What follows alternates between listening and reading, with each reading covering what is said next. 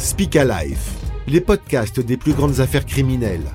Les serial killers vous ouvrent leurs pensées et livrent leurs paroles. Michael Tennyson, le meurtre dans le sang. Épisode 2, une enfance en enfer. Michael Tennyson vient de décimer une famille dans une maison où il s'est introduit par effraction. Une mère, son fils et sa compagne, tués par balle à bout portant. Une pulsion a poussé le meurtrier à commettre ce massacre. Son état second l'a rendu imprécis dans sa fuite. Il a abandonné le véhicule de l'une de ses victimes sans se soucier des nombreux témoins. Ils ont fourni aux enquêteurs sa description précise. La police est enfin sur sa piste.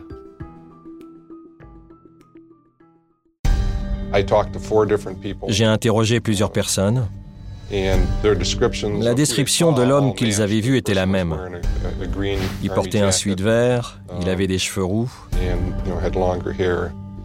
Euh, il n'y avait aucun doute, ils avaient vu la même personne. Apparemment, il était déjà parti. L'un des témoins, interrogé par l'un de mes collègues, a déclaré que l'homme semblait perdu et qu'il cherchait à prendre un bus pour quitter la ville. Il lui a indiqué le chemin de la gare routière. Les enquêteurs découvrent que la veille, le tueur était encore à Middleton. Ils parviennent à retracer son parcours jusqu'à la gare routière où ils perdent sa trace. J'ai décidé de prendre un bus et d'aller à Los Angeles, juste parce que c'est une grande ville. J'avais un sac de voyage avec moi, avec à l'intérieur l'arme que j'avais utilisée dans le Wisconsin. J'avais choisi le bus parce qu'à l'époque, on pouvait le prendre sans se soucier des fouilles et des règles de sécurité. C'était plus simple. En plus, j'avais un demi-kilo de cocaïne avec moi. L'homme est armé et peut tuer de nouveau à tout moment. Alors pour la police, il faut faire vite. Et au moment où le fugitif s'apprête à quitter l'État du Wisconsin, les enquêteurs vont découvrir son nom. Car l'homme est déjà fiché. Sur photo, les témoins l'identifient formellement. Il s'agit d'un détenu en semi-liberté, emprisonné pour une agression.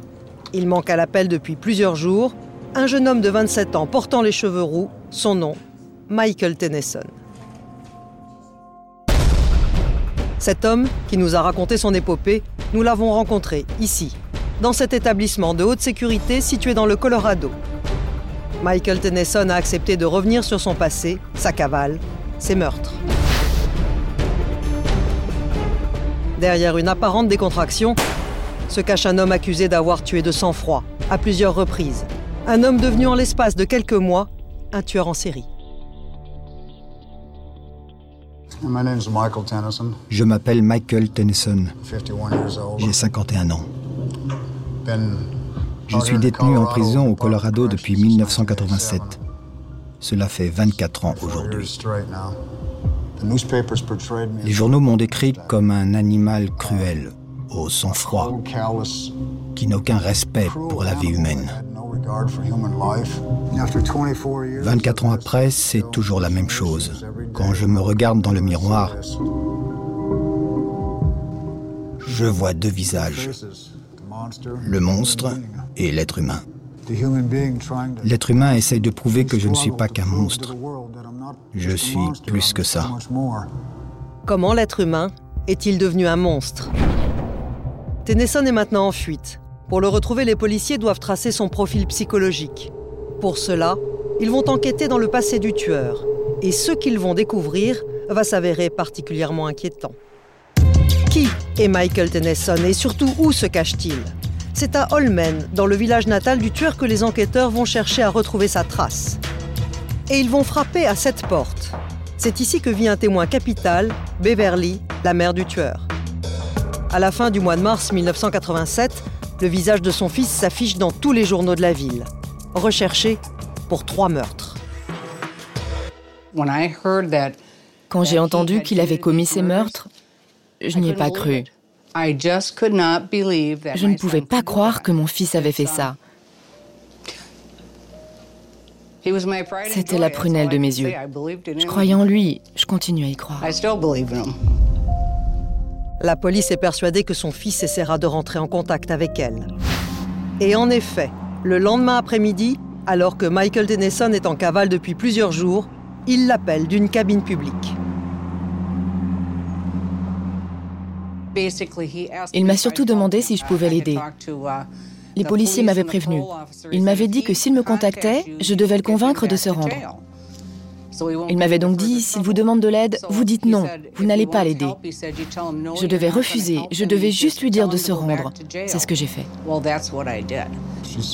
Elle m'a dit, qu'est-ce que tu as fait Où es-tu? Je ne peux pas te le dire, maman. Je veux juste que tu saches que je vais bien. Elle m'a dit, la police est venue, ils m'ont posé des questions sur toi, ils m'ont parlé de meurtre, qu'est-ce que tu as fait? Je lui ai dit, je ne peux pas te parler, je dois y aller, et j'ai raccroché. Je me suis dit que son téléphone était peut-être sur écoute. Il m'a dit, ne t'inquiète pas pour moi, fais-moi confiance. Et c'est ce que j'ai fait. Malgré cet appel, Tennyson n'est pas localisé. Les enquêteurs vont alors interroger Beverly pour en savoir plus sur le meurtrier et tenter de cerner son profil psychologique. Et ce que cette mère va révéler sur son fils va leur faire froid dans le dos. Car la violence, Michael Tennyson la côtoie depuis sa naissance. Les raisons de ma colère proviennent essentiellement de mon enfance. Je déteste revenir vers mon passé. Aujourd'hui, je comprends mieux. Je sais que tout était tordu quand j'étais enfant, que ma réalité était un gâchis. Aujourd'hui, je ne me vois plus comme un monstre, mais comme un enfant perturbé.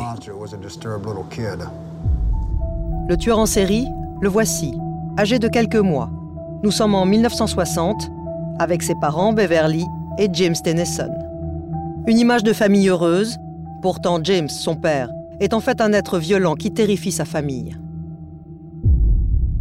Le père de Michael était quelqu'un de bien, mais il buvait. Et le problème, c'est qu'il était alcoolique avant que je ne l'épouse. C'était un alcoolique, il était très violent, c'était Dr Jekyll et Mr Hyde. Un soir où il est ivre, James Tennyson ira jusqu'à violer sa femme sous les yeux de leur fils. Un soir, uh, il est rentré à la maison et il a décidé qu'il voulait coucher avec moi. Je ne voulais pas en entendre parler, vu l'état dans lequel il était. Il m'a dit qu'il avait uh, deux armes sous le lit, un revolver et un fusil. Il m'a violé devant Michael en menaçant de me tuer si je refusais. Les premières années de sa vie, Michael Tennyson les vit dans la terreur de son père. J'étais sur ma chaise haute, il a pointé un revolver sur moi et il faisait mine de tirer. J'entendais le clic, clic, clic. Je ne sais pas si c'était un vrai ou un jouet. Alors il m'a frappé au visage, comme ça. Je pleurais encore et il m'a crié Tais-toi Vous voyez? Et ma maman est arrivée et elle a demandé Qu'est-ce qui se passe? Et lui rigolait, il a fait Ah, c'est rien, on s'amuse. Et moi je pleurais et lui il me regardait de travers comme ça. C'était vraiment dingue. Moi, je n'avais que trois ans à l'époque. Je ne savais pas comment réagir.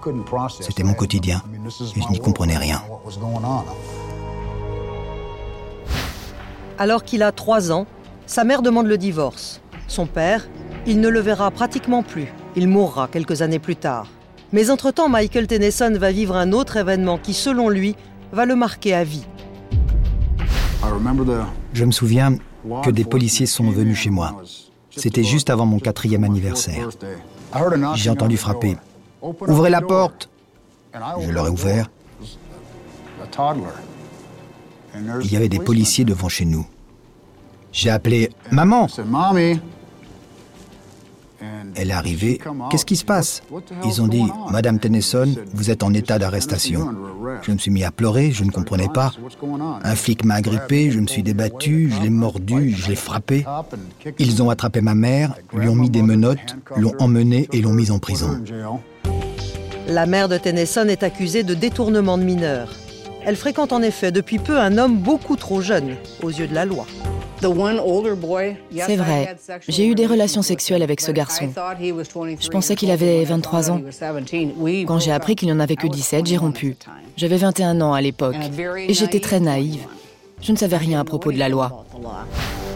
À l'âge de 4 ans, Michael Tennyson est placé en famille d'accueil. Il sera séparé de sa mère pendant 6 mois. Vous savez, quand les policiers ont placé mon petit garçon dans une famille d'accueil, ils l'ont détruit.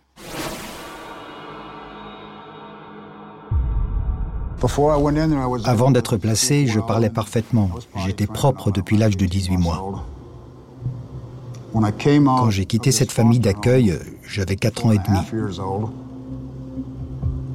Je bégayais, je louchais, je mouillais de nouveau mon lit. J'étais détruit. Il le torturait. Il l'attachait au pied de la table, il lui faisait avaler du poivre et il lui faisait subir toutes sortes de choses. Il lui mettait des couches en disant qu'il n'était pas propre. C'était humiliant pour lui.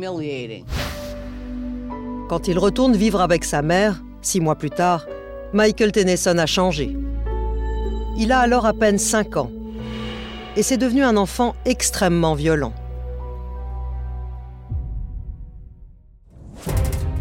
Quel adolescent le jeune Michael Tennyson va-t-il devenir?